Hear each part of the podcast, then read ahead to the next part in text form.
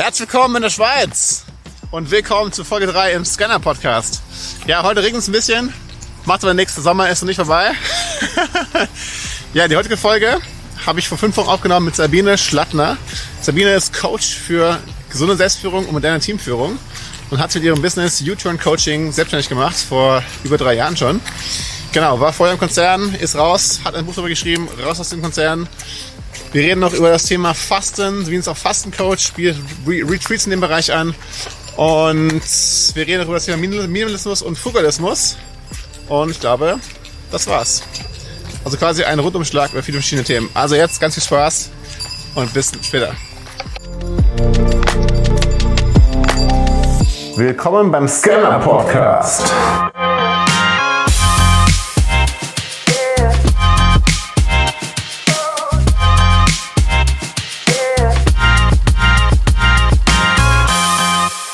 Ich mal 3, 2, 1, Action! Hallihallo beim Scanner Podcast. Heute habe ich die liebe Sabine Schlattner bei mir zu Gast. Hallo Sabine. Hallo Christian.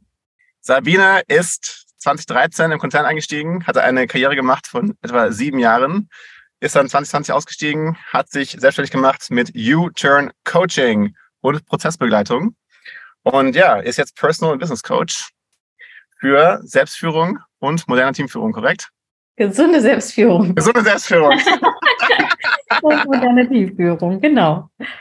Ja, wunderschön, dass du da bist. Du hast ja auch ein Buch geschrieben, Raus aus dem Konzern. War das der Name? Ja, genau. Ja, sehr cool. Und äh, ja, du hast ja sehr, sehr viele ähm, Gemeinsamkeiten mit mir. Ich bin ja selber auch aus dem Konzern ausgestiegen vor einigen Jahren, jetzt selbstständig und Unternehmer. Und ja, mir geht es sehr viel besser. Ich glaube, dir auch.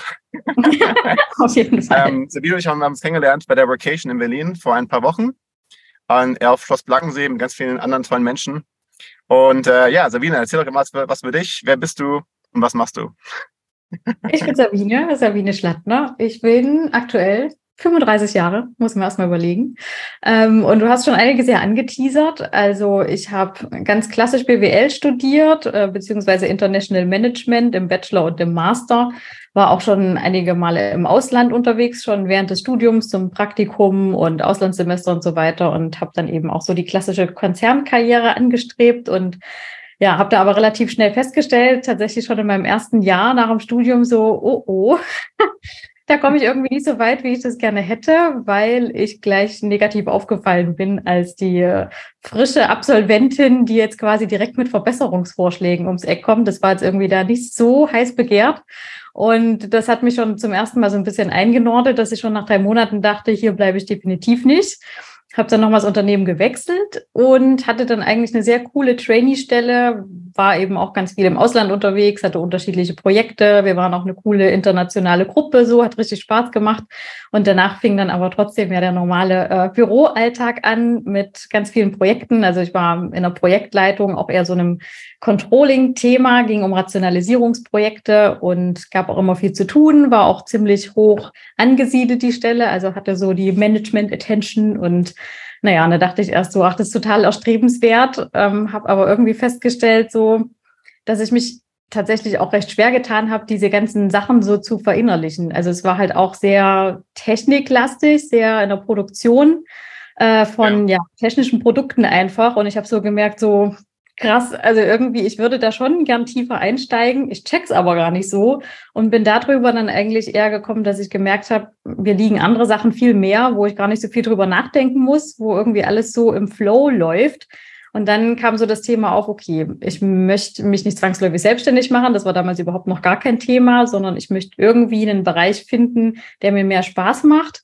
Und habe dann überlegt, nebenbei Psychologie zu studieren habe mich aber dagegen entschieden, weil es mir zu lang und zu theoretisch ist und habe dann eine Coaching-Ausbildung berufsbegleitend gemacht über, ja, so knapp, ich glaube, 20 Monate waren es. Und ähm, ja, habe dann da total Blut geleckt, weil ich gemerkt habe, oh krass, Arbeit kann auch Spaß machen. Also ich habe die ganzen Sachen noch vor meiner eigentlichen Arbeitszeit gemacht und hatte mega Bock drauf, hat mega Spaß gemacht, einfach alles und bin dann auch dabei geblieben. Also habe dann noch weiterführende Module gemacht, habe eine Zertifizierung noch gemacht und so hat sich dann der Weg in Richtung Coaching geebnet. Und dann, ja, habe ich mich natürlich auch viel mit mir selber beschäftigt. Was will ich eigentlich? Fühle ich mich noch wohl im Konzern? Und dann bin ich dazu gekommen zu sagen, okay, habe die Entscheidung getroffen, bin raus, wollte mich eigentlich erstmal nur vielleicht in Teilzeit selbstständig machen, war noch auf Jobsuche, aber habe dann jedes Mal gemerkt, so bei mir hat sich alles wieder zusammen verkrampft, wenn ich so an eine Anstellung gedacht habe und dachte, okay, ja. komm, was hast du jetzt zu verlieren? Du bist jetzt einmal rausgegangen, jetzt probier's halt einfach und guck, was draus wird. Und das sind jetzt fast drei Jahre. Und ich würde mal sagen, es waren die besten drei Jahre meines Lebens bisher. Mit super viel Lernerfahrung, super vielen neuen und ganz anderen Menschen. Also eine ganz andere Blase, in der ich mich da gerade jetzt bewege seitdem. Und ja, öffnet einfach ganz viele neue Möglichkeiten. Und deswegen bin ich sehr dankbar, diesen Schritt gegangen zu haben. Super, super. Gab es so einen Moment, äh, wo du wusstest, äh, du musst ja jetzt raus aus dem, aus dem, aus dem Konzern? Es lag eigentlich auch mit an der Ausbildung irgendwie, weil ich habe halt schon gemerkt, so, ich gehe nicht gern zur Arbeit. Also ein Schlüsselerlebnis, an das ich jedes Mal denke, auch wenn ich, wie gesagt, meinen vorigen Konzern auch total gerne mag und glaube, er ist einer der fortschrittlichsten überhaupt, gerade in diesem Bereich, also Automobilbranche. Aber ich erinnere mich halt an den Vorsorgetermin beim Arzt und dann bin ich halt morgens erst äh, zum Arzt in die Stadt und habe danach noch irgendwie Kaffee in der Stadt getrunken und dachte, oh, voll nice, irgendwie so ein netter Morgen, nicht direkt ins Büro fahren. Und das war so der Moment, wo ich dann dachte, warum mache ich das eigentlich nur, wenn ich einen Arzttermin habe? Und habe dann halt so festgestellt, oh krass, irgendwie brauche ich so eine Ausrede für mich und für andere, dass ich mir irgendwie den Alltag so gestalte, wie ich es gerne hätte. Also Arzttermin ging oder ach, ich muss weg, weil ich muss ja Reifen wechseln am Auto so. Das sind irgendwie so Sachen, die versteht jeder und dann ist es okay. Aber warum kann ich das halt sonst nicht machen? Und da habe ich eben gemerkt, wenn ich mir solche Freiheiten rausgenommen habe, also auch als Beispiel, ich bin dann halt auch, es war schönes Wetter, ich habe dann auch Termine abgesagt und bin halt Wakeboarden gegangen, ja, weil mir das halt gerade wichtig war und weil mir das gut tut ja. kam halt bei einigen Leuten nicht gut an, die eben der Meinung sind, man kann nur produktiv sein, wenn man bis abends um 18, 19 Uhr irgendwie im Büro sitzt. Aber das ist halt nicht meine Art zu arbeiten. Und dadurch habe ich gemerkt, so, ich habe einen anderen Rhythmus und ich habe eine andere Arbeits- und Denkweise und irgendwie muss ich einen Rahmen haben, wo ich das auch wiederfinde. Und ja, das war auf jeden Fall so ein Schlüsselerlebnis und Coaching-Ausbildung. Wir haben uns viel mit uns selber beschäftigt und da hat eigentlich immer alles genau in diese Richtung gezeigt. Also wenn ich nächstes Jahr sterben würde, würde ich dann rausgehen. Also wirklich so ganz existenzielle Fragen sich mal zu stellen. So, worauf kommt es im Leben an? Wie, wenn du wirklich irgendwie in kurzer Zeit sterben würdest, was willst du erlebt haben? Was willst du probiert haben? Was willst du erreicht haben? Und da habe ich halt immer gesagt, so, ja, ich würde rausgehen. Ich würde es zumindest versuchen ohne zu wissen, wie es weitergeht. Aber ich will mir nicht vorwerfen müssen irgendwann mal, dass ich es nicht wenigstens probiert habe. Yeah, mega cool. Ich finde schon mal geil, dass du Meetings abgesagt hast, um Wakeboarden zu gehen. das hast du ja ganz schön äh, Eier gehabt, ne? ja, und ich habe halt auch festgestellt, also man entwickelt auch ein breites Kreuz, weil letztendlich ja. warum beschweren sich andere Leute, weil sie halt neidisch ja. drauf sind. So. Und das heißt ja nicht, dass ich deswegen schlecht gearbeitet habe, im Gegenteil. Aber es ist dann einfach schade, dass sich halt Leute nicht mit dir freuen oder das als Motivation nehmen, sondern nur so, um mit dem Finger auf dich zu zeigen, guck mal, die macht nichts. Also keine Ahnung, so wie in der Schule oder so. Ich, ich, äh, ich kenne das, ich kenn das äh, ganz genauso. Ich hatte ähm, beim letzten Konzernjahr, hatte ich mir auch einige Freiheiten geschafft und ähm, bin dann statt morgens irgendwie um halb acht, irgendwann um acht gekommen, dann halb neun, neun, viertel nach neun, halb zehn. Das war schon das Maximum, ja. Mhm. Und irgendwann kam mein Chef zu mir und meinte, hey Christian, ich weiß ja, dass du gute Arbeit machst. Für mich ist kein, Problem, wenn du kommst. Aber die anderen, die anderen Kollegen hier im Team, die sehen das. Und das wäre schon cool, wenn wir uns auf einigen können, dass du um neun Uhr da bist, okay? Mhm. Okay, kriegen wir hin. und der andere Kollege, der war immer da bis abends um sieben, halb acht, acht, halb neun. Und der Typ hatte eh schon richtig viel Kohle eigentlich. Ne? Die Family hatte eine, eine, eine Zementfirma in Dänemark, glaube ich. Aber der hatte diesen krassen Drive, diesen krassen Elan, irgendwie arbeiten zu müssen und dachte halt immer, er müsste morgens um 7 Uhr da sein und müsste abends bis später um 8 oder 9 Uhr arbeiten im Konzern. Ne? Das war nicht Beratung, das war echt Konzern. Und der hat dann Witze über mich gemacht, ne? Aber bist auch schon da, bist auch schon aufgestanden. Ja, genau. Aber das Allerentscheidende ist eigentlich das, ähm, die Effizienz, oder? Weil im Endeffekt, du kannst äh, acht Stunden da sein, kannst aber von den acht Stunden vielleicht ähm, nur zwei produktiv arbeiten.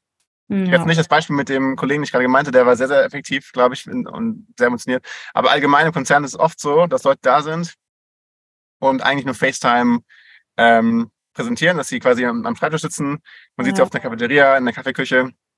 Sie sind zwar physisch da, vielleicht acht Stunden, neun Stunden, aber produktiv sind sie vielleicht maximal zwei Stunden oder drei Stunden. Und da glaube ich voll in dieses Konzept, dass du eigentlich in, in vier Stunden so viel schaffen kannst wie andere in acht Stunden. Von daher, warum musst du eigentlich so lange da sein, ne? Ja, was, eh. was, was war dein Gefühl damals, was hattest? ich verstehe halt auch dieses ganze, muss ich sagen, mittlerweile Stempelkonzept halt nicht mehr. Weil, also erstmal ist es auch total unnatürlich vom Biorhythmus her, dass du irgendwie acht Stunden gleichbleibend produktiv bist. Vor allem, ich meine, wir reden ja von Jobs, die wir gemacht haben, die eher im Kopf stattfinden. Also du bist ja nicht auch physisch aktiv irgendwie oder so. Du musst ja wirklich Denkleistung erbringen, ja. Und wann kannst du das am besten, wenn du irgendwie entspannt bist und kreativ sein kannst? Und das braucht halt irgendwie auch Zeit und Raum. Und das kannst du nicht nach acht Stunden Arbeitszeit oder so bemessen. Also da ist, finde ich, ist auch, also das ist schon für mich gesunde Selbstführung, ja, auch selber zu gucken, bin ich ein Morgenmensch, bin ich ein Abendmensch, wie viele Pausen brauche ich dazwischen, was brauche ich, um gut arbeiten zu können? Und da hat einfach jeder andere Bedürfnisse. Und ganz oft, also gerade, wie gesagt, in Bereichen, wo das gut möglich wäre, wie jetzt die Stellen, die wir halt hatten, äh, ist das mhm. absolut ja kein Thema, sich die Zeit frei einzuteilen, Homeoffice zu machen, mal Wakeboarden zu geben zwischendurch und dann vielleicht abends noch was zu machen, wenn ich es nicht schaffe. Also das ist ja eigentlich in der Verantwortung von jedem selbst. Ich sage immer, jeder ist ja schon groß, ja, und kennt sich selbst am besten. Und da braucht auch niemanden dem anderen irgendwie reinzureden. Absolut, ey, absolut. Und ähm, das ist genau das, das Thema, was mich auch dazu bewogen hat, selbstständig zu werden. Denn ich kann innerlich dieses Gefühl nicht mehr aushalten, dass ein anderes mir vorschreibt, wann ich wo zu sein habe. Mhm. Und ich bin ein sehr freiheitsliebender Mensch. Und irgendwann musste ich da raus. War das, war, war das wieder auch so der Fall? Also ich habe festgestellt, auch wieder durch die Ausbildung, ich habe mich halt ja. auch mit meinen Werten beschäftigt und das mache ich auch mit Klienten, die bei mir sind. Und für mich kam halt raus, meine drei Top-Werte sind Sinn, Abwechslung und Selbstbestimmung. Ja. Und dadurch habe ich halt gemerkt, im Konzern gar nicht gegeben, also zumindest nicht in dem Bereich, wo ich aktiv bin und in dem Umfeld, wo ich aktiv gewesen bin. Und in der Selbstständigkeit ist es halt zu 100 Prozent gegeben. Und das macht einfach was mit einem, wenn man das irgendwie so voll leben kann. Und deswegen, ich habe mittlerweile zwar schon festgestellt, ich habe super coole Kooperationspartnerinnen auch, die einfach ähm, ihr Unternehmerdasein auch ganz anders leben. Also ich lerne jetzt auch selber Unternehmerinnen auch kennen, die sagen, äh, ist mir eigentlich scheißegal, wann du arbeitest. Die Arbeit muss gemacht sein. Und äh, wenn ich irgendwie hier sehe, schönes Wetter, dann arbeite ich auch erstmal nicht. Dann erreichst du mich auch irgendwann später erst wieder. Und das finde ich ja. halt super cool, dass ich jetzt auch dadurch gesehen habe, Anstellung per se ist ja nicht schlecht. So, es kommt halt einfach nur auf das Umfeld an und auch auf die Führungskräfte und was leben sie dir vor. Und da einfach auch zu gucken, also auch wenn ich mich jetzt selber wieder anstellen lassen würde, matcht das halt mit mir und meinen Bedürfnissen. Und Absolut. Also zum Beispiel, ich war mit einer Freundin jetzt in Thailand auch für ein paar Wochen und die hat auch eine eigene Firma, hat auch von dort aus gearbeitet. Die ist noch Techno-DJ nebenbei. und ich finde halt, äh, sie ist auch so ein Beispiel dafür, die es halt so ganz anders lebt und die gesagt hat, sie wollte immer ein Unternehmen gründen, wo Leute nicht in irgendeinem grauen, faden Bürogebäude sitzen und da sich den Arsch platt hocken, so ungefähr sondern die einfach ja glücklich sind, Bock drauf haben auf das, was sie machen, den maximalen Freiraum haben und eben auch als Team füreinander da sind. Ihre Team-Meetings haben sie teilweise bei ihr am Pool gemacht, also richtig cool. Und das ist halt für mich ja Unternehmertum Next Level oder vielleicht auch Führung Next Level, ähm, einfach zu zeigen, es geht auch anders und es muss nicht so klassisch funktionieren, wie wir das vielleicht jetzt so in unserem Standard-Büroalltag äh, kennengelernt haben. Ja, ja, absolut. Und das ist halt dieses Konzept, oder? Damals auch bei mir in der Abteilung, in meinem letzten Konzernjob, hatten wir Abteilungsleiter und der wollte, dass alle immer da sind, oder? Das, der wollte mal sehen, okay, wer ist an seinem Schreibtisch? Und nur wenn er am Schreibtisch war, war er produktiv. Mhm. Was natürlich totaler Quatsch ist, weil im Endeffekt es war ein Großraumbüro, es waren über 80 Leute dort und wurdest abgelenkt und wurdest unterbrochen in den ganzen Aufgaben. Das heißt, du konntest gar nicht produktiv arbeiten, wirklich an einem Thema mal dich eine Stunde, zwei Stunden lang ähm, durchbeißen. Ja? Das heißt, äh, ich habe sogar meinen Chef angebettelt, bitte gib mir Homeoffice mindestens einen Tag, dass ich immer mal ein bisschen was äh, produktiv arbeiten kann im Büro. Ähm, ja, ich war immer so krass ähm, abgelenkt und in tausend Sachen wurde ich reingezogen. Und äh, ich denke auch Corona war eine lustige Zeit, weil ähm, ich war damals schon raus, aber andere waren noch ähm, natürlich äh, in dieser Zeit äh, noch im Konzern. Und ich denke, es war eine lustige Zeit, dass wir gesehen haben, dass man auch remote arbeiten kann, im Konzern auch, ja. Und dass es auch produktiv irgendwie mhm. von Schatten gehen kann. Und vielleicht ist es auch eine Art von New Work, ne? Ja, und das Ding ist ja auch trotzdem, die Bedürfnisse von den Leuten sind ja unterschiedlich. Also ich hatte zum Absolut. Beispiel auch Kollegen, die gesagt haben, sie könnten daheim nie arbeiten. Ähm, sie wären daheim abgelenkt, ja. weil sie ständig nebenbei Hausputz machen würden oder sonst was. Sie sind froh, diesen Abstand zu haben. Sie sind froh, eine Trennung zu haben und zu sagen, okay, ich fahre ins Büro, da ist Arbeit und ich fahre nach Hause und da ist Privat und Freizeit und alles. Und das, glaube ich, ist vor allem die Führungsaufgabe auch zu erkennen und wertzuschätzen. Meine Mitarbeiterinnen sind einfach auch unterschiedlich und äh, jeder hat seine Bedürfnisse und es geht bestenfalls darum, dass die Leute einfach selber entscheiden können und wir da offen drüber reden können, wer braucht was, um wie zu arbeiten, weil als Führungskraft muss ich ja enablen und Leute irgendwie motiviert kriegen und einen Rahmen schaffen, wo die am besten arbeiten können. Und deswegen ist ja alles möglich. Ja, ja, absolut. Muss halt einfach absolut. matchen. Hey Sabine, ich habe mal ein kleines Experiment mit dir gestartet. Und zwar, ich habe mal ähm, ChatGPT angeschmissen. Und ähm, ich habe einfach mal eingegeben, ich bin Interviewer eines Podcasts. mein, Interviewee, mein Interviewee ist Coach im Bereich Personal and Business Coaching, gesunde Selbstführung und moderne Teamführung. Was sind gute Interviewfragen? Lies mal ein paar vor, ja? Kannst du dir mal was darüber erzählen? Alright. Ähm, Frage Nummer drei von ChatGPT. Wie, de wie definieren Sie gesunde Selbstführung und warum ist es so wichtig für das persönliche Wachstum und den Erfolg im Berufsleben? Weil meiner Meinung nach Teamführung mit gesunder Selbstführung anfängt. Und gesunde Selbstführung ist, glaube ich, was. Das betrifft uns alle, egal ob wir Führungskraft sind oder nicht, weil wir alle sind ja so Unternehmer des Lebens, hat, glaube ich, der Jochen Schweizer mal gesagt. Ja. Und deswegen finde ich es extrem wichtig, dass man sich mit sich selber beschäftigt, sich selber kennenlernt und weiß, was denn eben zum Beispiel meine Werte, äh, wie kann ich eben für mich gut arbeiten, was brauche ich, dass ich irgendwie produktiv bin, was ist mir wichtig, an welchen Themen will ich arbeiten, auch ja von der Kultur her, Unternehmenskultur, ähm, was brauche ich da für ein Umfeld? Und erst wenn ich mich selber gut kenne und es schaffe, mir selber so das Umfeld zu schaffen und auf mich zu achten und auch auf meine klassische Work-Life-Balance und so weiter so zu achten. Nur dann kann ich ja auch ein gutes Vorbild sein. Erstmal kann ich nur dann produktiv sein und nur dann kann ich ein gutes Vorbild sein, auch für andere, um die zu führen und das auch vorzuleben, weil letzten Endes machen wir uns oder sind wir ja auch nicht authentisch, wenn wir versuchen, irgendwie was reinzugeben, was wir aber selber gar nicht vormachen. Also wenn mir mein Chef irgendwas von toller äh, Work-Life-Balance erzählt, aber selber jeden Tag bis 21 Uhr im Büro ist und total gestresst und vielleicht noch dauerkrank ist, ähm, das passt dann halt auch irgendwo nicht zusammen. Und deswegen, es fängt immer bei uns an. Und wenn wir selber in unserer Kraft sind, erst dann können wir für andere stark sein und vorangehen und Vorbild sein. Und ja, und das macht für mich gesunde Selbstführung aus. Mega cool. Du hast ja auch bei der Vocation einen ganz tollen Workshop geleitet. Ähm, da haben wir eine, eine Aufstellung gemacht. Mhm. Vielleicht kannst du mal den Leuten erzählen, die gerade zuhören oder zuschauen, was eine Aufstellung eigentlich noch ist und wozu man das braucht. Das ist auch ein interessanter Themenwechsel. ähm, das glaube ich zack, zack, bei ChatGPT.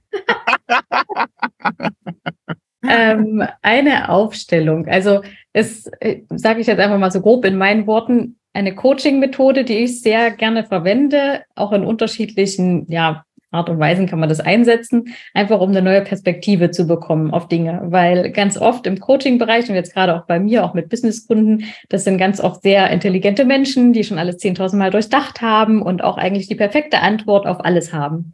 Und ja. in dem Moment, wo wir eine Aufstellung machen, und das kann eben sein mit anderen Personen, die stellvertretend für mich oder für mein Team im Raum platziere, das kann aber auch mit Moderationskarten, sogenannten Bodenankern sein, das kann mit Symbolen sein, schaffe ich einfach eine Musterunterbrechung. Das heißt, das ist was, das haben die Leute in der Regel noch nicht gemacht und dadurch kriegen sie einen neuen Blick auf die Sachen. Also da gibt's dann, ich sag mal, neue Verdrahtungen im Kopf, weil das ist was, wie gesagt, da, da gibt's noch nicht die passende, perfekte Antwort dafür. Und das, was wir in der Vocation gemacht haben, ist natürlich von daher auch nochmal spannender, weil in dem Fall habe ich quasi einen Klienten gehabt, äh, der mit seinem Thema gekommen ist und der hatte unterschiedliche Anteile von sich aufgestellt. Mhm. Das heißt, äh, jemand aus der Runde, also wir waren eine kleine Gruppe, der repräsentiert dann einen bestimmten Anteil von ihm. Und so hat er eben verschiedene Anteile. Und da kann man sich das vorstellen wie so ein inneres Team-Meeting, ja.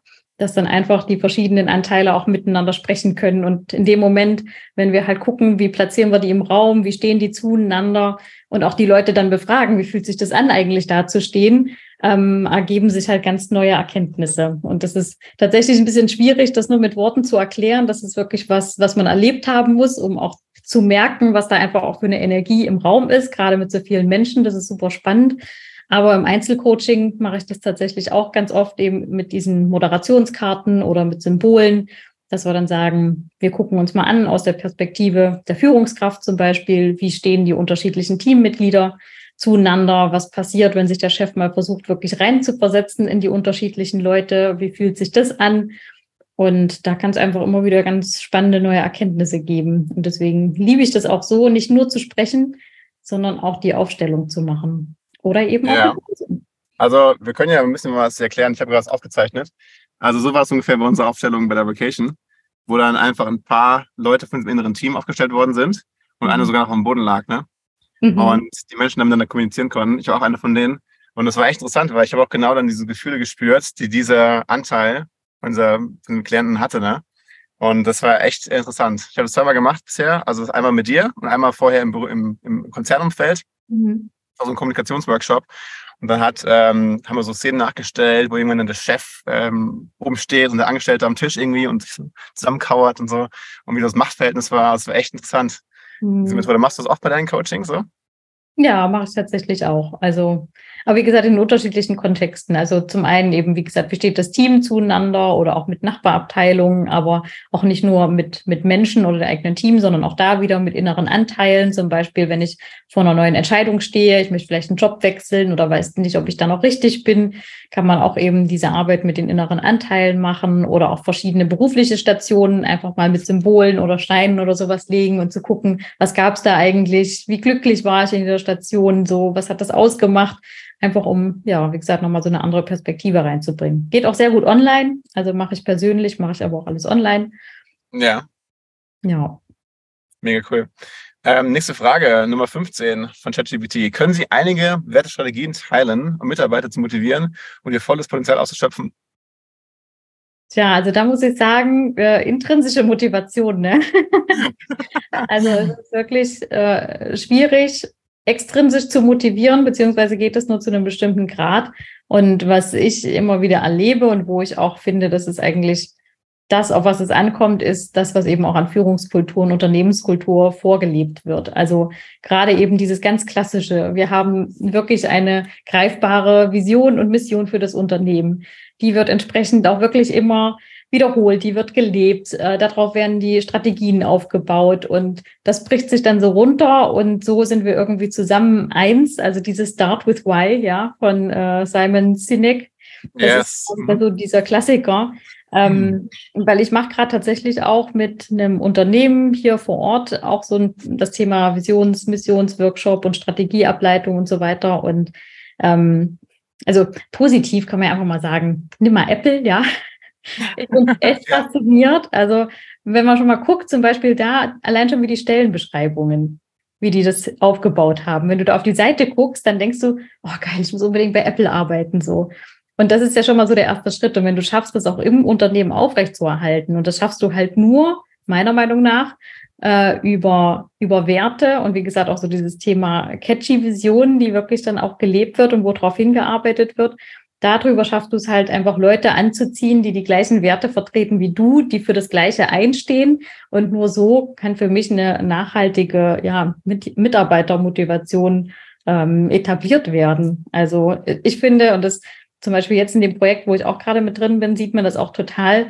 Sie sind eigentlich schon fast ein bisschen zu spät gekommen. Das heißt, da ist schon viel Unmut. Da muss man erstmal rauskriegen, die ganzen Faktoren, die dafür also dazu geführt haben, dass sie jetzt halt gefrustet sind, die muss man erstmal wieder ausmerzen, um dann zu gucken, okay, wir wollen uns jetzt neu orientieren. Wir müssen auch wirklich gucken, welche Leute passen da überhaupt noch dazu. Weil die, die schon seit Jahren irgendwie zwar dabei sind, aber eigentlich keinen Bock auf den Job haben und erst recht nicht auf Veränderung, die sind vielleicht ja. gar nicht mehr richtig.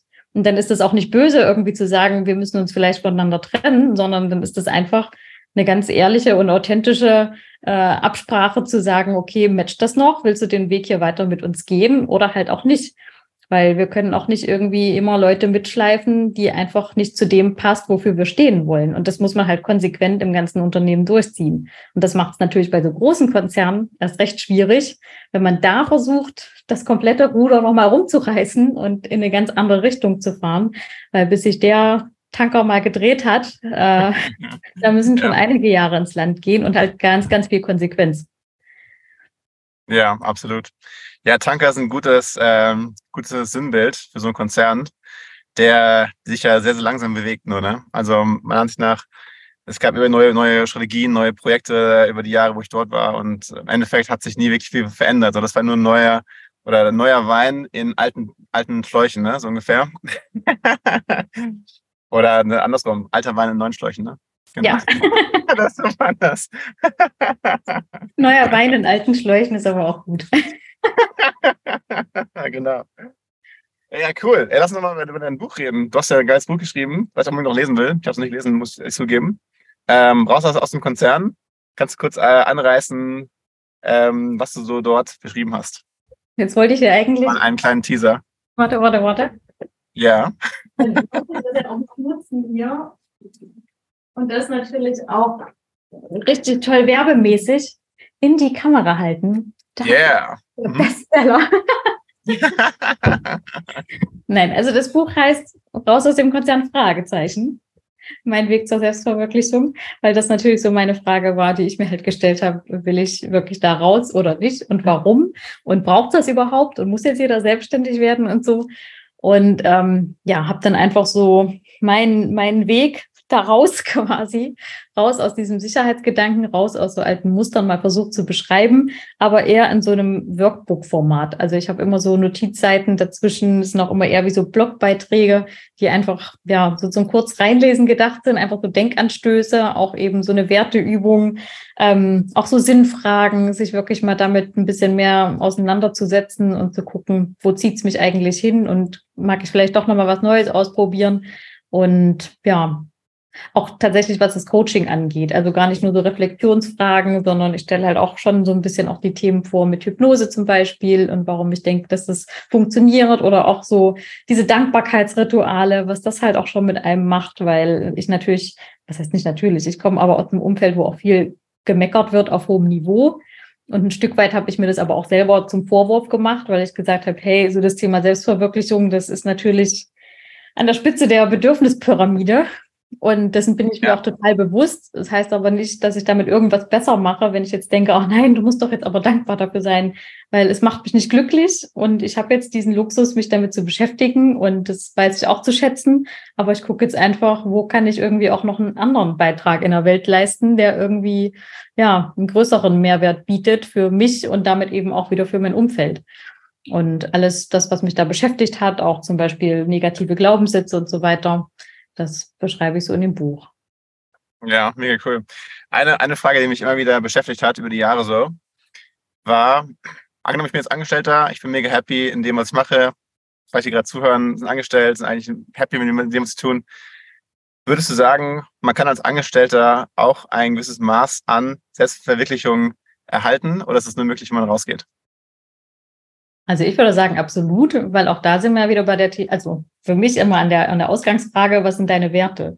Also mhm. wenn ich zum Beispiel eine Person bin, der ist äh, Sicherheit, Struktur, Stabilität total wichtig, dann bin ich da bestens aufgehoben, weil ich einfach weiß, ich gehe dahin, ich bekomme mein Geld, ich habe ein festes Team und generell bin ich vielleicht auch in einem Umfeld, was gar nicht so viel Wechsel hat, bin irgendwie in langen Projekten drin, das gibt mir Sicherheit und dann kann es sein, dass ich da total gut aufgehoben bin. Ja. Also ich nochmal meine Mama ja. zum Beispiel. Meine Mama ist angestellt, äh, war noch nie selbstständig, hat überhaupt keine Ambition. Die sagt jedes Mal zu mir, ich fände das ganz schrecklich. Ich könnte mich nie aufraffen an deiner Stelle, wenn da keiner zuguckt und mich keiner kontrolliert. äh, ich könnte ja. mir nie vorstellen, da so diszipliniert zu sein und da was zu machen. Und bei mir ist es halt komplett umgekehrt. Also ich meine, mir macht Spaß, was ich mache. Deswegen, ich zähle auch keine Stunden. Wenn mir was einfällt, was ich irgendwie noch machen kann und gestalten kann, dann mache ich das. Ob das jetzt aber in der Woche 60 Stunden, 80 Stunden, 30 Stunden sind, das ist mir halt total gleich. Aber weil es für mich eben auch so passt. Also deswegen, man muss nicht raus, man muss einfach nur wissen, was ist einem wirklich wichtig und da auch unterscheiden lernen, was ist vielleicht von außen eher so eine Konditionierung oder was ist eben wirklich so in mir drin, weil gerade zum Beispiel Thema Sicherheit, viele sagen so, oh nee, die Sicherheit ist mir wichtig. So, aber das finde ich ist ganz ja. oft was, ähm, das ist eher was, was von außen so mitgegeben wird, irgendwie ganz oft. Also wir sehen dann halt, ja, Leben funktioniert halt so, dass ich meinen Job habe und gehe dann dahin und das ist halt nervig und tralala, aber dafür weiß ich eben, ich kriege mein Geld und dann habe ich hier das Haus und dann habe ich da die Familie und so funktioniert das halt nun mal. Und da aber einfach zu gucken, wenn ich auch denke, so Sicherheit brauche ich unbedingt, ist es wirklich? Und wo geht eigentlich mein Herz so am weitesten auf? Und da eben auch mal drauf zu gucken, was waren denn zum Beispiel in der Vergangenheit Situationen oder Stationen, wo du dich so richtig glücklich gefühlt hast, wo du so richtig Freude dran hattest, was du machst, so. Und da habe ich eben auch viel erlebt, so dass die meisten gesagt haben, oh, eigentlich zu Studentenzeiten und irgendwie, ja, da war das Leben noch so aufregend und da hatte ich noch so viele Möglichkeiten und ja, und ist es dann wirklich die Sicherheit aktuell, die so wichtig ist? Und das kann eben auch sein, auch wenn ich eine Familie habe. Also ich habe auch einen äh, Kunden zum Beispiel, der hat zwei äh, Kinder, hat auch ein Haus, ist verheiratet, aber dem ist halt Abwechslung auch total wichtig. Und ich meine, klar, ja. der kann nicht irgendwie sofort einen Cut machen und sagen, ich lasse jetzt alle stehen und liegen, ich verlasse jetzt hier meine Familie und gehe auf Reisen. Aber so Schritt für Schritt tasten sie sich jetzt schon halt zusammen dran und überlegen zusammen zum Beispiel auszuwandern. Und dass er jetzt eben auch sich einfach mal eine Woche komplett von der Family mal trennt und äh, ihr das Zepter übergibt, was halt auch mittlerweile okay für sie ist, um zu sagen, so, ich muss jetzt einfach mal eine Woche raus, gehe jetzt einfach mal für mich wandern, so. Und so kann das ja auch sein. Also es gibt ja da unterschiedliche Gestaltungsmöglichkeiten, aber erstmal musst du halt wissen, was dir wichtig ist. Absolut, absolut. Ich habe auch mal wieder gedacht, ähm, dass das Konzernleben ist auch für einige, glaube ich, ziemlich, ziemlich gut, oder? Weil du hast ja genau gesagt, du hast eine feste Struktur, du hast genaue Abläufe, du hast Sicherheit, dass dein Geld immer kommt, jeden Monat und so weiter. Ähm, musst dir keine Gedanken machen um Versicherungen und so weiter und Rentenkasse und so weiter. Genau. Als Selbstständiger hast du auf jeden Fall nochmal eine ganz, ganz andere Verantwortung, was es mhm. anbelangt. Und auch gerade Thema Disziplin und Selbstführung ist, glaube ich, sehr relevant, auch bei mir, oder? Dass ich sagen, okay, manchmal ähm, chill ich halt nur ab jeden Morgen. Und eigentlich denke ich mir, es wäre ganz geil, mal wieder ein Meeting zu haben, morgens um halb acht, dass ich wieder in die Pushen komme und produktiv wäre. Vielleicht brauche ich selber so, so einen Drill Sergeant, der mich morgens ähm, richtig rannimmt ähm, und mich mal zum, ähm, zum richtigen, konzentrierten, fokussierten Arbeiten äh, zwingt. ähm, was ich noch fragen wollte, du hast gerade auch erzählt, deine Mutter war ja angestellt, ist angestellt noch, ne? Mhm. Ähm, wie hat die reagiert, als du vor drei Jahren entschieden hast, du willst aus dem Konzern raus und schmeißt alles hin und machst jetzt irgendwas mit Coaching? ja, ich habe ihr das extra vorher nicht erzählt. ja. Ich habe das tatsächlich. Ach, nicht erzählt? Okay. Wo ich äh, schon zwei Wochen nicht mehr dort gearbeitet habe. Ah, okay. Ich habe keinen Job mehr. Ja, nee, das wusste ich schon vorher, weil ich halt weiß, sie, sie ist aufgrund äh, unserer Vergangenheit natürlich auch, hat sie halt ganz andere Werte als ich. Und das ist auch okay, aber ich weiß halt auch, sie ist in dem Fall dann einfach kein guter Ratgeber für mich. Das heißt, ich muss das für mich selber entscheiden und ähm, ja, sie war natürlich auch entsprechend geschockt. Ja. Hat auch gesagt, so ja, du wirst schon wissen, was du tust und das wird schon so passen, aber ihr ging es, glaube ich, gedanklich schon noch mal ein bisschen besser zu wissen, okay, sie ist da gut untergekommen und sie kriegt da regelmäßig ihr Geld und also auch jetzt kommen immer wieder noch mal so Fragen, verdienst du denn jetzt schon Geld? Ja. Und äh, ja, das ist, glaube ich, ist wahrscheinlich für, für viele schon typisch, nehme ich mal an. Ja. Gerade wenn man keine Unternehmereltern hat, natürlich. Auf jeden Fall, auf jeden Fall. Ja, bei mir ist noch das Gleiche. Meine ganze Family ist auch ähm, typische Mittelstandsangestelltenfamilie. Ähm, bis auf meinen Großvater, der hat in der Tat drei Firmen gehabt, ähm, vor langer, langer Zeit. Aber das ist schon lange, lange her. Ähm, ja, ich bin jetzt der nächste in der Familie, der irgendwas Selbstständiges macht. Ähm, ja, die, die Fragen kriege ich auch verdienst du eigentlich Geld, wovon lebst du gerade und so weiter. Und es ist natürlich schwer zu verstehen, dass man auch als Selbstständiger oder Unternehmer Geld verdienen kann. Mhm. Ähm, weil ich glaube, unsere Eltern wollen das Beste für uns und deswegen sind die ganz Sicherheitsaspekte halt immer äh, sehr präsent. Oder so, okay, geht es meinem Kind gut? Ist es versorgt? Kann ich was für das Kind tun? Dass es irgendwie, ja, wenn ihm besser geht, ihr besser geht. Genau, wahrscheinlich sind es so Urinstinkte der Eltern, ne? Und ich kann es total gut verstehen und gleichzeitig ja. auch wieder nicht, weil da denke ich immer, also was mich auch sehr inspiriert hat, mache ich auch mal Werbung für, der digitale Nomaden-Podcast damals mit Timo und Sascha. Ja. Gesagt haben, so, es ist ja eigentlich gar keine Sicherheit im Unternehmen. Jetzt stell dir mal vor, du wirst irgendwie auf die Straße gesetzt, äh, irgendwie und kriegst gesagt, so Kündigung, wir können uns dich nicht mehr leisten, was auch immer. Dann stehst du halt da und irgendwie so gefühlt hat dir den Boden unter den Füßen weggezogen. Aber in dem Moment, und das sage ich halt jetzt, merke ich das auch schon total, wo du halt wirklich auch mal durch deine eigene Arbeit Geld verdient hast, also wirklich durch Kundenaufträge oder wie auch immer, siehst du erstmal so, habe ich auch für mich erkannt, ja krass, ich kriege das hin, dass ich irgendwie yeah. dass ich selber mein Geld verdiene. es würde mich jetzt überhaupt nicht mehr so schocken, wenn ich mich irgendwo anstellen lasse und dann heißt es, ja, äh, geht nicht mehr, weil Grund X, äh, XY dann ist es halt so, dann finde ich was anderes. Also die genau. Einstellung hat mich halt viel flexibler gemacht und das ist ja das, was eigentlich die Sicherheit gibt, so zu wissen, ich kann mit allem irgendwie umgehen, was passiert, egal wie irgendwie die Rahmenbedingungen sind. Das ist für mich halt die eigentliche Sicherheit mittlerweile. Und das wirklich mal zu verstehen und zu erleben, das ist halt was ganz anderes. Also ich sehe auch Dinge jetzt gar nicht mehr so absolut. Ich habe jetzt erst wieder festgestellt, ich gehe ja jetzt ins Allgäu, juhu. Ähm, und überlege ja aber auch mal auszuwandern eine Zeit. Das ist halt für mich gar nichts mehr so dieses, ich entscheide mich jetzt für was und das muss jetzt die nächsten 30 Jahre so sein. So, nee, ich kann ja ausprobieren, ich kann ja gucken, ob es mir taugt oder nicht. Und wenn ja, dann mache ich es weiter und wenn nicht, dann halt nicht. Und dann gibt's halt wieder was anderes und sich aber einfach wirklich danach zu entscheiden, wo zieht es mich gerade hin, was macht mir gerade Spaß, so, wo ist es gerade cool. Das, es gibt halt nochmal eine ganz andere Freiheit irgendwie so und das ist halt Total. halt was für Du hast ja auch vorhin ähm, gesagt, ähm, im Einleitungs, ähm, deinem Einleitungssatz äh, vom Interview, dass du ähm, ich habe gerade Faden verloren.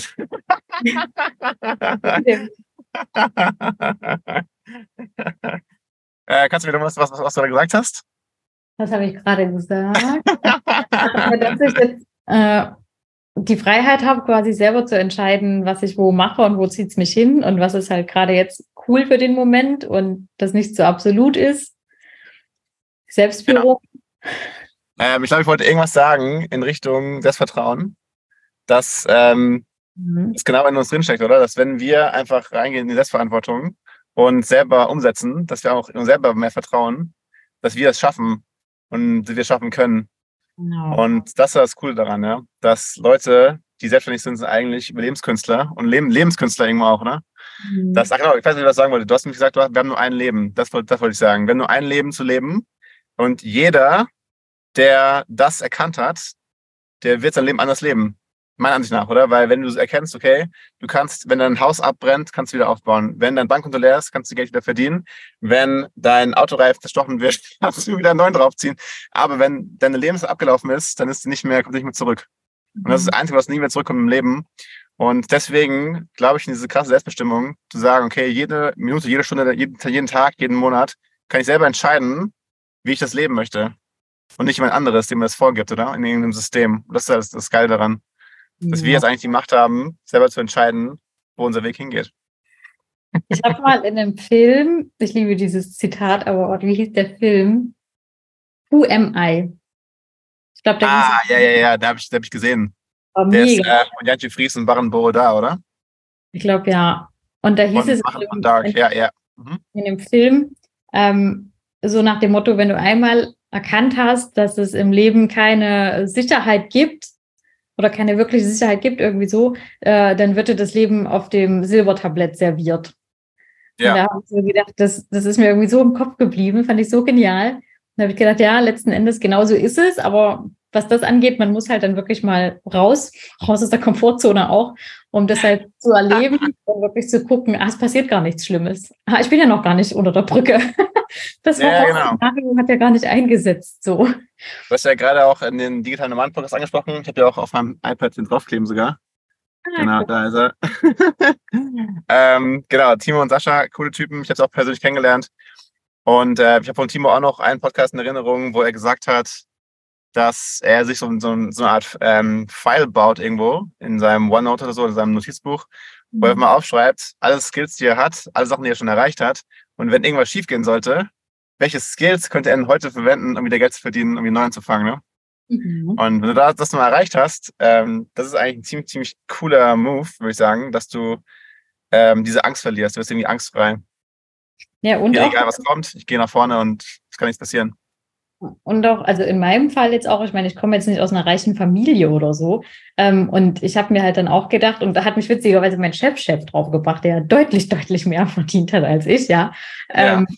Der zu mir gesagt hat, so, also er hat mir dann nochmal die Augen dafür geöffnet, gesagt, so, ja, Sabine, jetzt mal im Ernst, als du studiert hast, mit wie viel Geld bist du denn da ausgekommen? Und ich so, ja, ich habe BAföG gekriegt, also so 500 Euro im Monat. Ja, und das hat dir gereicht, oder? Und ich so, ja, schon. Und hm, ich habe eigentlich alles gehabt, was ich gebraucht habe, so.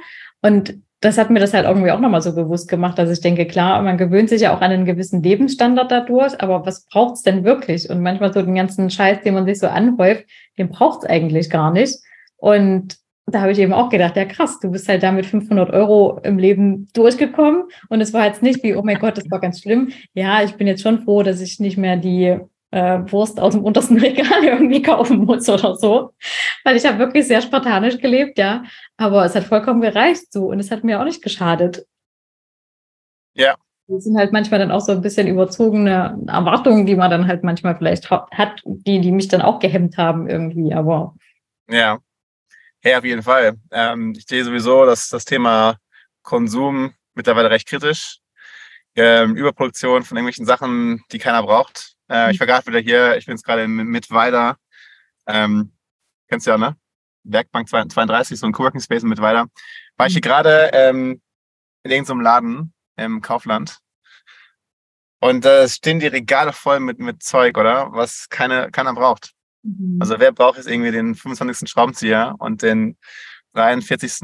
Äh, Ab Abtropf-Siebhalter? Also ähm, die Frage ist, wo führt der ganze Konsum eigentlich hin? Und ich wollte dich mal fragen, hast du dich mal befasst mit dem Minimalismus und Frugalismus? Ja, tatsächlich. Ähm, befasst. Ich finde es mega interessant.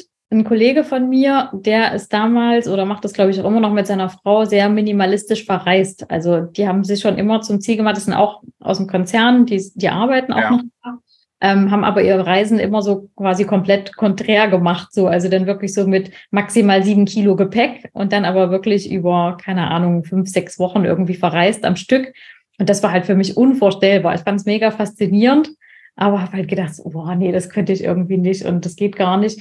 Und mittlerweile stelle ich aber auch fest, alles, was ich irgendwie abgebe und weniger habe, fühlt sich für mich besser an ja. als irgendwie umgekehrt. Und das habe ich jetzt auch wirklich mal ausprobiert, als ich jetzt da nach Thailand gereist bin. Ich meine, das war auch mein längster, also es war ja kein richtiger Urlaub, ich habe ja schon auch dort gearbeitet, aber bin wirklich mit vergleichsweise wenig Klamotten auch dort gewesen. Und ähm, es war super easy, es war super entspannt, es hat mir nichts gefehlt. Und deswegen jetzt jedes Mal, wenn ich irgendwie so überlege, auch irgendwie was Neues kaufen, denke ich, nee. ich will nicht noch was im Schrank haben. Wo es mich echt ein bisschen ankäst, ist das Thema Bücher, weil ich wirklich jemand bin, ich habe zwar jetzt auch ein Tolino, wo ich dann mir die Sachen da drauf ja. haben kann, aber wirklich bei so Fachbüchern, die habe ich lieber in der Hand. Und das ist wirklich was, wo ich sage, meine Bücher aufgeben, damit tue ich mich echt schwer. Also ich kann auf viel verzichten, aber meine Bücher, da weiß ich noch nicht, wenn ich mich wirklich nochmal durchringe zu dem Schritt, auch digitale Nomade, was mache ich mit meinen Büchern? Also ja. Auch wenn ich die gerne immer weitergebe, dass sie einfach auch rundherum gelesen werden, aber manche sind eben so Klassiker. Ich habe jetzt übrigens auch Rich Dad Poor Dad endlich bestellt, aber auch yeah, in der printed Variante, weil ich wie gesagt einfach sowas auch gerne in der Hand haben möchte. Ja. Ähm, ja, das, das klappt mit dem Minimalismus nicht so. Ansonsten nähere ich mich dem an, würde ich mal sagen. Ja, ja, ich habe ähm, vor drei, nee, länger noch, vier, drei, vier Jahren schon mich damit befasst, durch die beiden äh, Kollegen Joshua Milburn und irgendein mhm. Typ, der ist Friedman, ich glaube, die heißen so, ähm, Ryan Nicodemus und ja, ja. Josh Milburn, das weißt du, glaube ich, ne? Ja. Ähm, TheMinimalist.com, sehr, sehr geile Webseite und die haben auch eine, zwei Filme gemacht auf Netflix. Mhm. Ähm, Minimalism heißt der eine ja, richtig gut. Also richtig, richtig krass, richtig geil. Wir haben mir einige Schalter im Kopf umgelegt. Ja. Und äh, ich habe auch angefangen, Sachen wegzuschmeißen. Und ich habe auch mal geguckt, ich habe äh, zum Beispiel Thema Stifte, ja, ich habe irgendwie, whatever, 50 Bleistifte gehabt und irgendwie 60, 70 Kugelschreiber. Ich habe angefangen, die in einem Konzern äh, reinzustellen in das Regal, das sollte sich die nehmen können. Mhm. und ähm, Sachen, also Klamotten wegzuschmeißen oder wegzugeben in einer Kleidersammlung, Bücher abzugeben.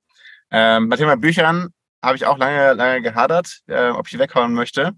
Aber letzten Endes ähm, habe ich viel einfach reingestellt bei, ähm, bei diesen Resteverwertern. Wie heißen die? Mhm. Medimobs und Mommox, glaube ich, und so, ne?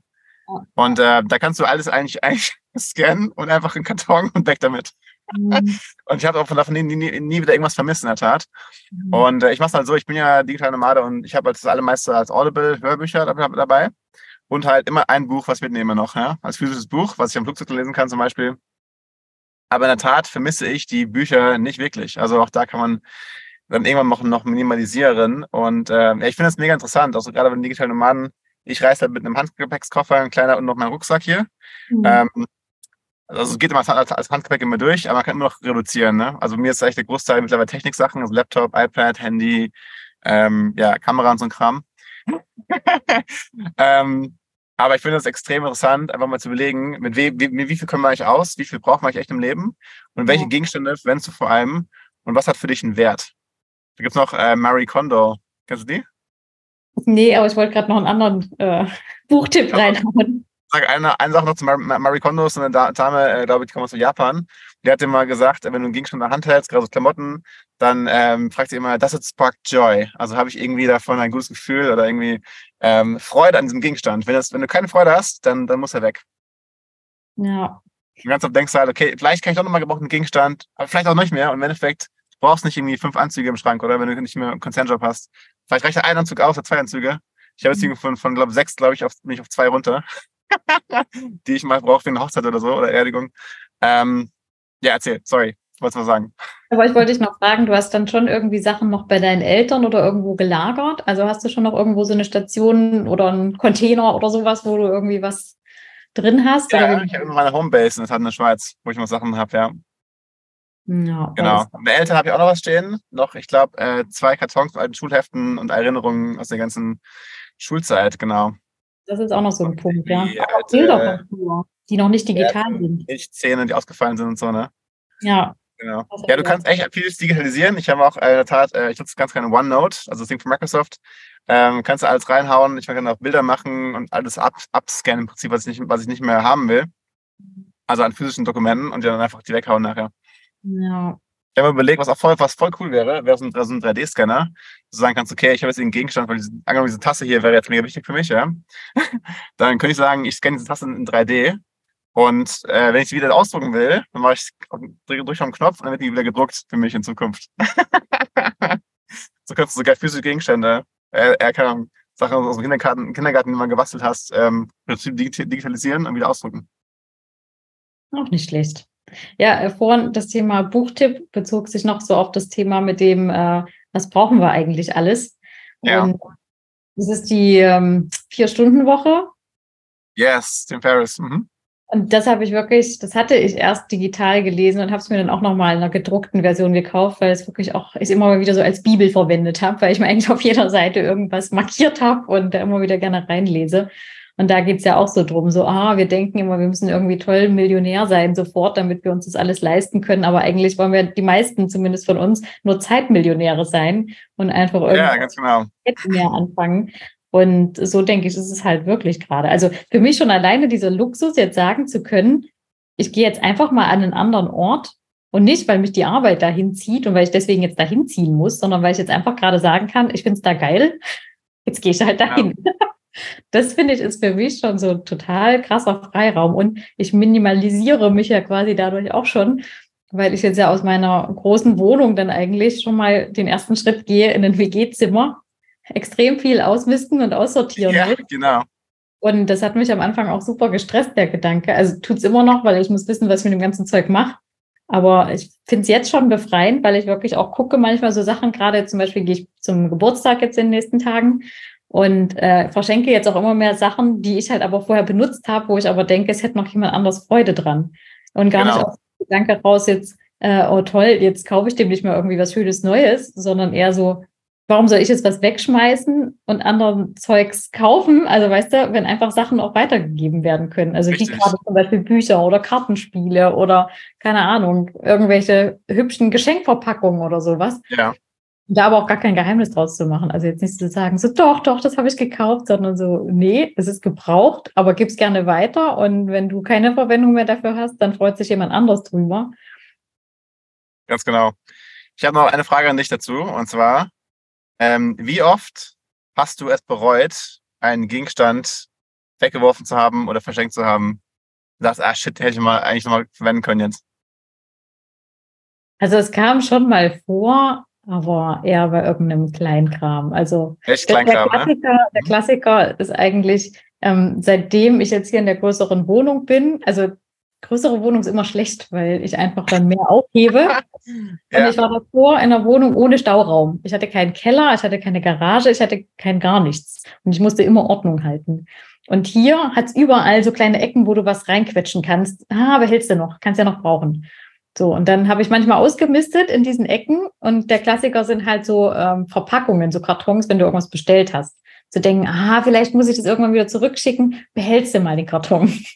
Ja. Dann denkst du dann so nach drei Jahren, okay, du hast es jetzt nicht gebraucht, dann brauchst du es jetzt auch nicht mehr. Dann habe ich es weggehauen und dann habe ich es tatsächlich irgendwie zurückschicken müssen und hatte dann keinen mehr.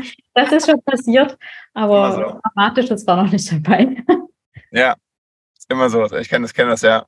Aber das ist ganz lustig, weil im Endeffekt, ich glaube, vielleicht ist das so ein, so ein, so ein Urinstinkt von uns, dass wir irgendwie sammeln wollen und wollen immer alles irgendwie, was wir kriegen können, an uns heften, damit es uns irgendwann mal sinnvoll oder irgendwie hilfreich ist in Zukunft. Ja? Aber ganz oft ist echt so, dass, dass die meisten Sachen, die wir haben, ähm, by the way, geiler, geiler Spruch, ähm, alles, was du besitzt, besitzt, besitzt dich.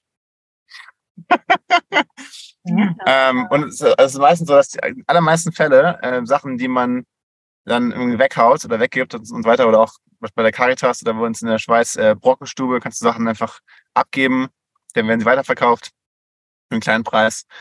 Ähm, die ganzen Sachen kannst du entweder wieder beschaffen, recht einfach, ja, oder du kannst sie irgendwie äh, durch was anderes ersetzen.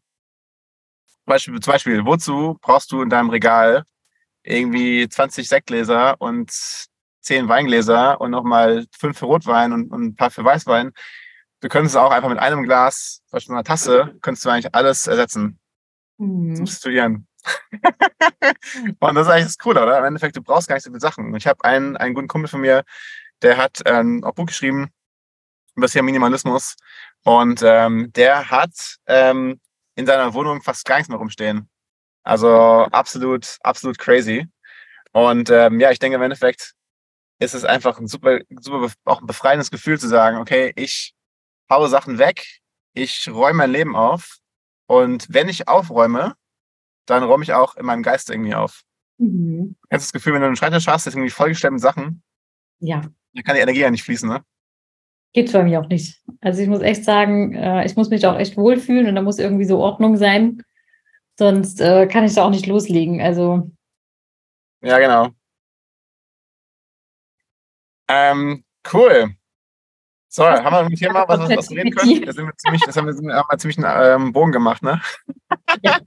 ich wollte eine Sache ansprechen vielleicht, was du dir auf deiner Webseite gesehen hast, gehabe.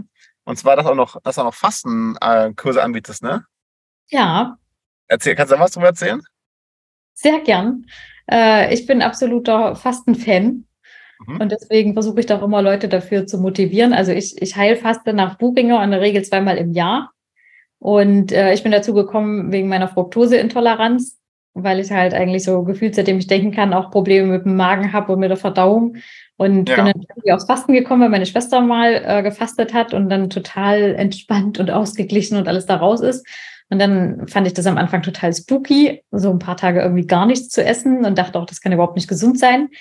Und habe mich dann aber damit beschäftigt und eben auch ja viel drüber gehört, dass der Körper so selbst reinigen kann und eben auch Unverträglichkeiten, Allergien deutlich besser werden können. Und dann habe ich mir einfach mal ein Herz gefasst und habe mich dann mal angemeldet zu einer Fastenwoche, auch im Allgäu damals, also die ähnliche Ja. Gegend, wo ich gerade hinziehe tatsächlich. Und ähm, ja, war eine anstrengende Woche, muss ich echt sagen. Also das erste Mal ist mir echt mit am schwersten gefallen. Aber es ging mir halt danach echt bombastisch. Also ich habe mich lange nicht so gut gefühlt. Auch da wieder Minimalismus, ja. Ich habe festgestellt, wie wenig brauche ich eigentlich beim Essen. Ähm, wie wenig kann ich glücklich machen, wenn du wirklich dann nach so einer Woche das erste Mal in diesen Apfel beißt, äh, denkst du irgendwie so krasse Geschmacksexplosionen und wie toll und bist aber nach einem halben Apfel auch schon irgendwie satt, bist aber so energiegeladen, auch wenn du ganz wenig nur schläfst, als hättest du irgendwie stundenlang gepennt und ich war total begeistert. Und man sagt halt so, die Fastenwirkung hält so ein halbes Jahr im Schnitt an. Und deswegen habe ich mir auch so diesen Rhythmus ein Stück weit angewöhnt. Einmal im Frühjahr, einmal im Herbst. Dann zu fasten für ein paar Tage. Also quasi erstmal so ein paar Vorbereitungstage. Zwei, drei und dann eben die reine Fastenzeit, vier bis fünf Tage. Und danach nochmal so eine Aufbauphase von drei bis vier Tagen. Und natürlich Ja. bestenfalls auch neue Cool. Gewohnheiten etablieren. und dann eben nicht normal weiter essen und in alle alten äh, Gewohnheiten wieder reinrutschen, sondern dann auch wirklich gucken, was will ich denn verändern, mit was geht's mir besser, was brauche ich eigentlich. Ja. Alles, alles klar. Und ähm, jetzt ist ja gerade, den Podcast nehmen wir gerade auf im Juli, wahrscheinlich kommt der raus im August. Ähm, da können ja Menschen sich anmelden, oder? Für dein nächstes Fastenretreat im Herbst, oder? Wann, wann findet das statt? Ich mache das tatsächlich nicht zu festen Zeiten, sondern es okay. ist ein Start. Ja. ja. Also quasi sagen, du willst äh, jetzt loslegen und dann äh, bekommst du quasi so eine Schritt-für-Schritt-Anleitung dazu, auch mit so Videos und so weiter, auf was du achten musst, weil Fasten ist halt trotzdem nur, also nicht nur, ich esse jetzt einfach mal nichts mehr ein paar Tage, sondern du solltest halt schon ein paar Sachen beachten, weil es gibt auch diese typischen Fastenkrisen. Das heißt, Kopfschmerzen, Übelkeit, Schwindel, also der Körper kann da schon echt ein bisschen abdrehen, gerade wenn du empfindlicher bist. Und ähm, das muss man halt auch erstmal handeln können. Und gerade wenn du das alleine für dich zu Hause machst, also der Kurs ist ja auch so ausgelegt, dass du das bei dir daheim machen kannst, dann kann es eben auch schnell sein, dass dich das so ein Stück weit überfordert. Und das ist dann auch ganz gut, wenn du das dann nicht so komplett auf dich allein gestellt irgendwie ausprobierst, sondern dann auch ein bisschen weißt, auf was es ankommt. Cool. Kannst du mal so ein paar, ähm, paar Regeln nennen, die du beim Fasten dann beachtest? Na, zum Beispiel ist es ganz wichtig, dass du, bevor du damit loslegst, nicht irgendwie denkst, oh, jetzt haue ich mir hier noch alles rein, jetzt gönne ich mir nochmal Pizza und Döner und einen fetten Eisbecher. Mal ähm, Fastnacht, Karneval. Genau.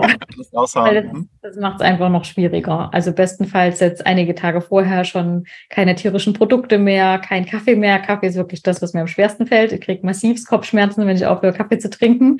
Okay. Ähm, weil ich halt einfach so gewohnt bin. Und ähm, genau, und das quasi schon langsam zu reduzieren, auch die Kalorienzufuhr zu reduzieren.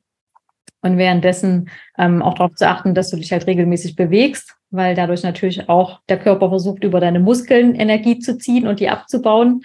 Und in dem Moment, wo du dich regelmäßig bewegst körperlich, gibst du ihm halt das Signal, nee, bitte nicht ran an die Muskeln, die brauche ich noch, ähm, damit er eben auch schneller auf die Fettreserven zugreift, weil so im Schnitt nach dem dritten Tag geht dann der Körper in die sogenannte Ketose und dann fängt er eben an, aus den Fettreserven die Energie zu ziehen. Und das ist ja dann auch diese typische ketogene Diät, die es ja. ja. Dann wirklich zu sagen, ich versuche den Körper so zu stimulieren über die Ernährung, dass er eben nur aus dem Fett die Energie nimmt. Genau. Und das gleiche. Also wollt ihr, wollt ihr in Ketose kommen, ja, beim Fasten? Also ich ja. ja, ja, ja, cool. Ja, das ist auch ganz cool eigentlich, ne? Dass ähm, also ich bin jetzt kein Ernährungswissenschaftler, aber ich fasse mich auch seit drei Jahren sehr stark mit Ernährung. Haben wir auch bei der Vocation viel darüber gesprochen ne?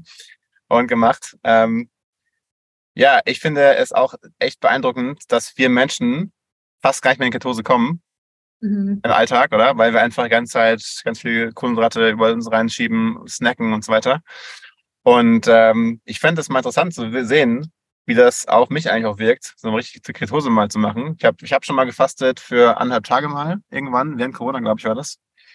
Ähm, aber noch nie fünf Tage. also vielleicht komme ich mal zu dir in dein, dein Fastenretreat. Ja, wie gesagt, im Schnitt nach dem dritten Tag. Kommt das rein, ja? Okay, krass. An, ja, weil es an sich vorher einfach so lange dauert, dass eben die Kohlenhydratspeicher leer sind, dann geht er eben trotzdem erstmal ans Eiweiß ran, bevor er mhm. dann umstellt. Und es setzt aber trotzdem, jedenfalls bei mir, habe ich so das Gefühl, wie so ein Gewöhnungseffekt ein. Also ja. jetzt habe ich es schon regelmäßiger gemacht. Das heißt, ich habe eigentlich keine wirklichen Fastenkrisen mehr. Bei mir ist es tatsächlich, neben dem Thema Kopfschmerzen wegen dem Kaffee, es ist wirklich so, dass mein Körper nach ein, zwei Tagen checkt, ah, okay, sie fastet wieder. Und es funktioniert alles weiter. Ich bin nicht mehr so müde und geschafft, wie das irgendwie ganz am Anfang der Fall war, dass ich eigentlich nur rumlag und irgendwie so die ganze Zeit in meinen Körper reingehört habe. Also ich, ich habe mich da wie schon dran gewöhnt, so ein Stück weit. Also mir fällt es auch nicht mehr so schwer. Ja. Was für Emotionen bekommst du dann am, am dritten Tag, wenn du, wenn du in Ketose kommst? Kommt irgendwas hoch? Tatsächlich mittlerweile auch nicht mehr. Also bei der ersten Fastenwoche war es wirklich so, ich habe echt, wenn ich mal kurz geschlafen habe, ich habe super schlecht geschlafen, weil ich einfach so einen Hunger hatte. Ähm, dann habe ich sogar von knusprigen Baguettes geträumt. Das war wirklich krass. Ich habe wirklich geträumt, wie ich in so ein riesiges, belegtes, knuspriges Baguette beiße und jemand ja. mir so aus der Hand reißt und sagt, nein, du fastest und es geht nicht. Und das fand ich wirklich super schwierig. Aber ähm, jetzt, also mir hat das auch gar nichts mehr ausgemacht. Also selbst wenn Leute neben mir gegessen haben, ich habe dann wirklich einfach mich auf den Geruch und so konzentriert und habe gedacht, so, oh, ich rieche da die ganzen Komponenten raus, weil man einfach super empfindlich wird, so was seine Sinnesorgane angeht. Aber es ist jetzt überhaupt nicht so, dass ich dann irgendwie schlechte Laune habe oder so. Also eher im Gegenteil, weil ich finde, du merkst extrem, was du vorher isst und wie sich das dann auf dich auswirkt. Also wenn du jetzt so eine krasse Zuckerbombe isst, dann hast du halt so kurzzeitig voll das hoch und dann geht irgendwie alles im Keller. Und das ist auch das, was, wo ich finde, dass es so diese Fruststimmung macht. So, mein Gott, Heißhunger und ich brauche jetzt dringend was, weil irgendwie mein Blutzuckerspiegel so abgesunken ist. Aber in dem Moment, wo du fastest, brauchst du das gar nicht so. Und du merkst es ja dann auch, wenn du anfängst, langsam wieder zu essen. Dir ist viel, also die Sachen sind dir zu viel von der Menge her. Aber auch wenn jetzt irgendwas sofort so krass gewürzt wäre, also du fängst dann auch an mit ungewürzten Sachen und merkst dadurch erstmal wieder, wie das eigentlich schmeckt und wie intensiv das auch ist und dass du gar keine große Würze irgendwie dazu brauchst. Ja. Das heißt, auch diese ganze Heißhunger-Thematik kommt eigentlich gar nicht so hoch. Also auch wenn du gerade diese Aufbauphase noch lange weiter durchziehst, und das versuche ich halt schon so lange wie möglich, dann hast du gar nicht so das Bedürfnis nach Süßigkeiten oder nach ungesunden Sachen. Du willst wirklich was Gesundes essen, weil du das Gefühl hast, das nährt dich wirklich und das tut dir gut. Und überhaupt nicht so aus dem Gedanken raus, oh, ich muss das jetzt, sondern eher, weil es wirklich gut anfühlt. Also für mich jedenfalls. Ja, mega cool. Alles klar. Ich glaube, jetzt haben wir ähm, ganz guten Bogen gezogen, oder? fast eine Stunde, glaube ich, geredet. Über alles Mögliche. Wenn jetzt Menschen noch mehr über dich erfahren wollen, liebe Sabine, wie können sie dich erreichen oder über dich mehr erfahren? Äh, auf unterschiedlichen Wegen. Also ich bin natürlich auf äh, Social Media, also auf Instagram sabine.schlattner.coaching oder auf LinkedIn ganz normal mit meinem Namen Sabine Schlattner, aber natürlich auch auf meiner Webseite ju-turn-coaching.de. Und ähm, ja, auf YouTube bin ich auch unter dem gleichen Namen, auf Spotify. Perfekt. Auf TikTok bin ich nicht und habe es auch nicht geplant. Auf TikTok ich auch nicht. Facebook bin ich tatsächlich vielleicht, vielleicht mal irgendwann. Alles klar, legen wir alles in die Show Notes. Und hast du noch ein paar Abschlussworte, irgendwelche inspirativen Worte, inspirierenden Worte an die Leute, die uns gerade zuhören? Das ist gut. Äh, ich gucke jetzt gerade so im Hintergrund, was ich hier noch für Karten hängen habe an meinem Schreibtisch. Ähm, da haue ich jetzt einfach mal ein paar raus. Yes. Eine ist Mut zur Veränderung. Trau dich, Sachen neu zu machen. Dann bleib ruhig, nicht leise. Das finde ich auch immer so ein schöner Leitspruch, auch für mich. Ja. so, sich von diesen ganzen Gegebenheiten, was es so gibt, nicht irgendwie aus der Bahn werfen zu lassen, sondern einfach so auch für sich so mal bei sich weiter anzukommen und zu gucken, was will ich eigentlich und was mache ich mit der Situation, wie kann ich das Beste draus machen. Und ja, jeder ist ein Geschenk für die Welt. Yes. Aber nur wenn du das machst, womit du in deiner Kraft bist und womit es dir gut geht, nur dann kommt dein Licht zum Scheiden. Und deswegen, ja, kann ich einfach nur jeden ermutigen, gesunde Selbstführung, kümmere dich gut um dich selbst, dann ist schon mal der erste Schritt getan und erst dann hast du die Kraft, dich auch um andere zu kümmern. Und ähm, genau, dafür ermutige ich gern die ganzen Zuhörer, Zuschauer. Und genau, und wer dabei Begleitung braucht, darf sich natürlich gerne an mich wenden. Auf jeden Fall. Fliegen wir alles in den Show Notes. Und ich habe gerade noch äh, beim Coworking Space was ganz Cooles gesehen. Das passt auch dazu. Das war so ein Bild. Steht drauf, sollte, hätte, könnte, wollte und alles durchgestrichen und dann einfach nur drunter machen. cool. Also es geht im Endeffekt ums Machen, oder? Um äh, Umsetzung, genau, Turbo einlegen und loslegen.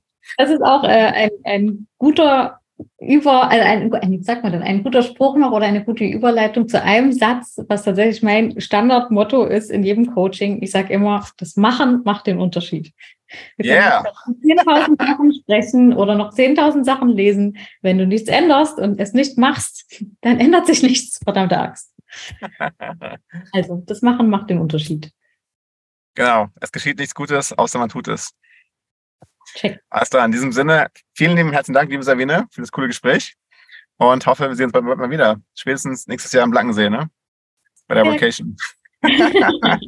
Mach's gut. Ciao. So, das war's. Die Folge ist vorbei. Doch weiter geht's am nächsten Montag, kurz nach Mitternacht, lade ich nächste Folge hoch, in der ich wieder einen spannenden Scanner interviewe. Und wenn es dir gefallen hat, lass mir gerne ein Like da, gib mir gerne 5 Sterne auf Spotify, iTunes oder wo immer du diesen Podcast gerade hörst, damit noch mehr Scanner hiervon profitieren. Leite den Podcast auch gerne weiter an andere Leute in deinem Netzwerk, die Scanner sind, zum Beispiel Family, Friends und Kollegen, damit sie hier den maximalen Mehrwert für sich rausholen können. Also, bis zum nächsten Mal. euer Master Scanner Christian.